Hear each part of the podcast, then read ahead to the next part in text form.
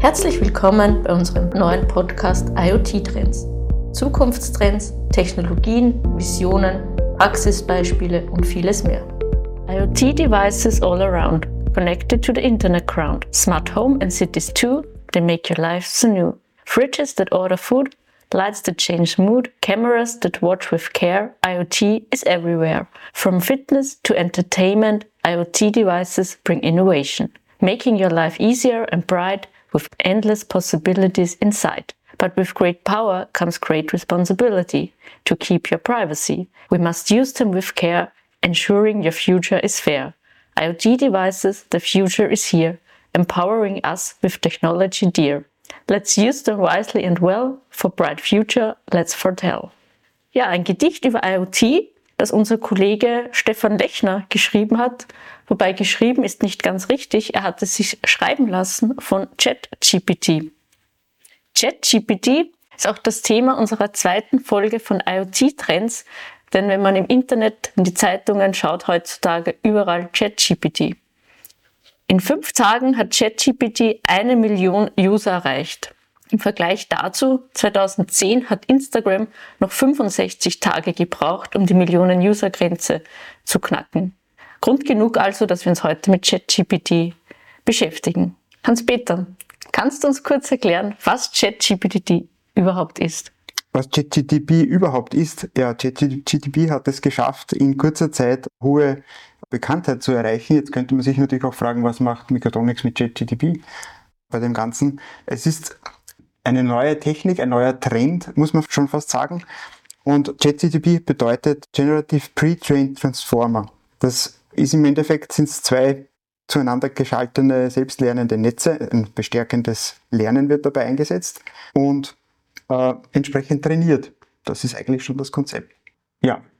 Also das Ganze basiert wieder mal auf der künstlichen Intelligenz, die immer wieder im Raum herumschwirrt. Das Netz lernt dann ganz von alleine und wird immer intelligenter und intelligenter. Na, ganz von alleine funktioniert es auch hier nicht. Das muss man schon sagen. Wobei das Interessante an OpenAI, die Firma, die das macht, ist ja grundsätzlich, die machen ja nichts ganz Neues, aber sie haben es geschafft, es so gut zu machen, oder sagen wir es vielleicht einmal so, diese, diese Grenzen äh, so gut abzustecken, dass es hohe Akzeptanz gefunden hat. Das heißt, die Ergebnisse sind im ersten Blick sehr, sehr gut und sehr vielversprechend und wehren auch jetzt sozusagen Dinge, Fragen gut ab, die jetzt ganz böse sind. Ganz schaffen sie es ja nicht.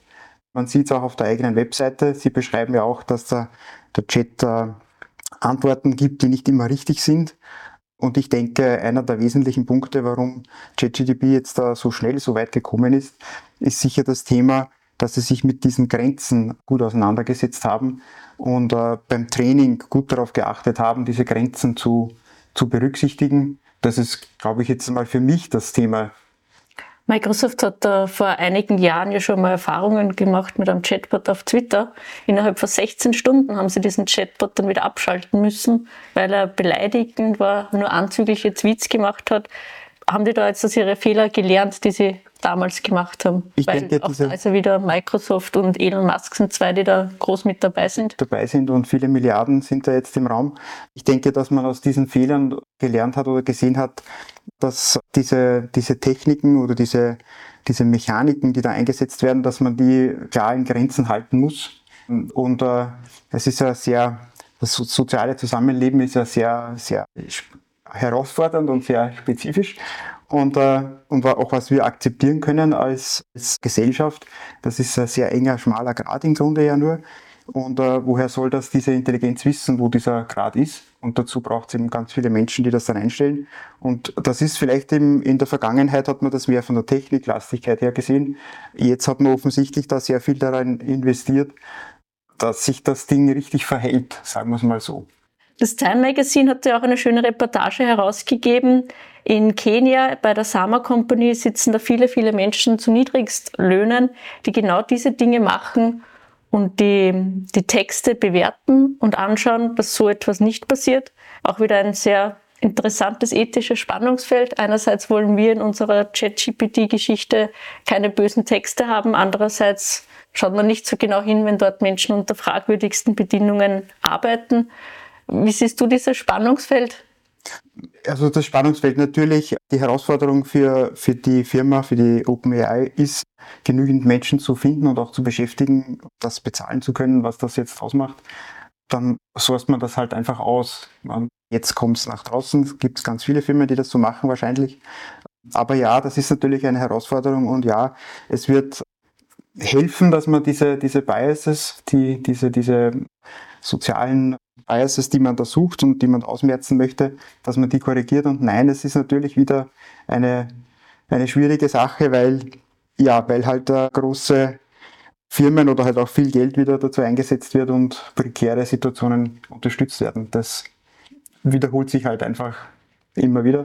Wobei verständlich ist es, dass es das braucht, dass man das machen muss, auch um diese Biases zu, zu, zu finden, zu identifizieren. Und ich, äh, man sieht auch in den Diskussionen ganz klar die, die Herausforderung, vor der das ganze Thema steht oder wo die offenen Fragen vielleicht auch ein bisschen herrühren.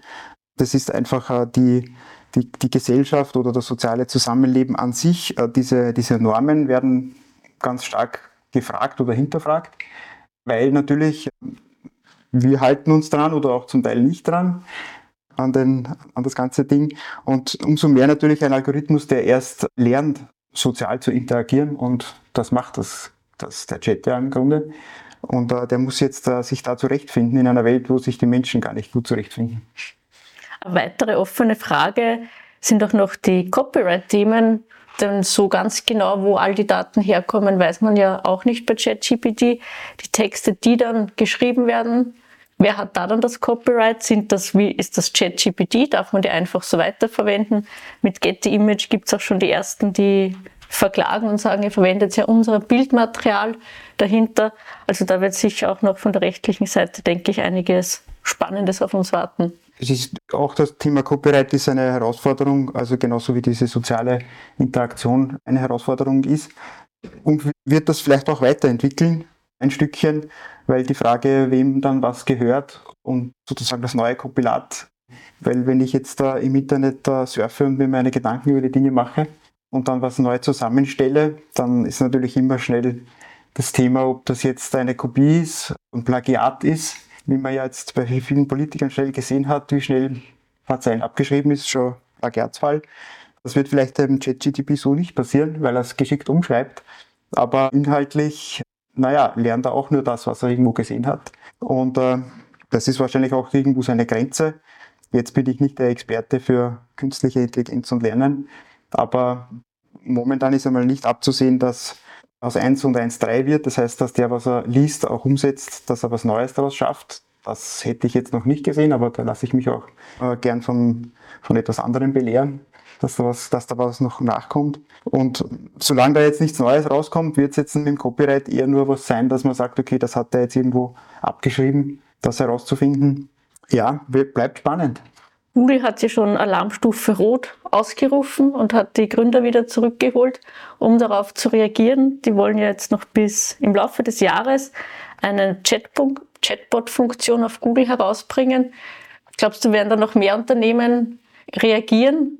Ich glaube, die Alarmstufe Rot hat vielleicht äh, diese 10 Milliarden Euro Finanzspritze von Microsoft ausgelöst, weil wo viel Geld ist, ist viel Licht und da muss man jetzt was machen. Und äh, da haben sich jetzt sicher die ein oder anderen zusammengesetzt und gesagt, wie, aber spannend, jetzt müssen wir nachziehen, wie auch immer das dann heißt und was man da immer daraus machen kann. Momentan ist es eine Technik, die gut und weit entwickelt ist. Da hat natürlich jetzt äh, Google, wohl ein Teil von, von, von, von dem Google-Konzept ja oder von Konzepten oder von Ideen äh, da ja auch mit hineingeflossen sind in eins der Modelle. Aber da haben sie jetzt, glaube ich, ein bisschen wenig Kohlen im Feuer. Vielleicht abschließend noch ein Thema, es gibt auch schon Bewegungen, GPT-Zero zum Beispiel, die die Texte analysieren, um dann feststellen zu können, ist das jetzt ein Text, der von einem Mensch geschrieben worden ist oder von einer Person. Ist das überhaupt relevant, ob der Text von einer Person oder von einer Maschine kommt? Gute Frage. Ist das relevant? Für wen ist es denn relevant? Für die, für die Lehrer, die die Hausaufgaben überprüfen? Möglicherweise, wobei sich natürlich die Frage stellt, einen, einen Text neu zusammenzustellen, ob das jetzt sozusagen wirklich in der Gesellschaft was bringt, wertschöpfend irgendwie ein, ein Thema ist, ob die Gesellschaft davon profitiert. Mit dem kann man sich auseinandersetzen. Das war halt lange Zeit wichtig, dass man das kann, dass man das tut. Jetzt gibt es halt eine Maschine, die das kann oder offensichtlich gar nicht schlecht kann. Das glaube ich, ja, das steht noch in den Sternen. Also können wir abschließend sagen, dranbleiben, beobachten, offen für Neues, trotzdem immer wieder ein bisschen hinterfragen. Man muss es natürlich hinterfragen, es ist eine neue Technik, aber also neue Technik ist gut, das ist, äh, der Jet äh, GTP heißt ja auch 3.5 oder so. Und 4 soll jetzt bald rauskommen. Also das heißt, es gibt ja schon einige Versionen, so ganz neu ist das jetzt auch nicht mehr. Aber wie gesagt, mit der Akzeptanz ist es jetzt ein bisschen nach vorne gegangen und da hat man sicher viel gelernt, was man dazu machen muss, um neben der Technik auch diese Akzeptanz zu bekommen. Das ist für mich so der Kern von dem Ganzen und äh, ich glaube, es ist sicher diese Technologien sind wert, dass man da ein Auge drauf hält und äh, einfach, dass man dranbleibt und schaut, wie man es vielleicht vernünftig einsetzen kann. Ja, dann vielen Dank und somit ist auch unsere zweite Folge vom IoT Trends Podcast im Kasten. Das nächste Mal beschäftigen wir uns wieder ein bisschen mehr mit IoT und zwar mit IoT in der Umwelttechnik. Microtronics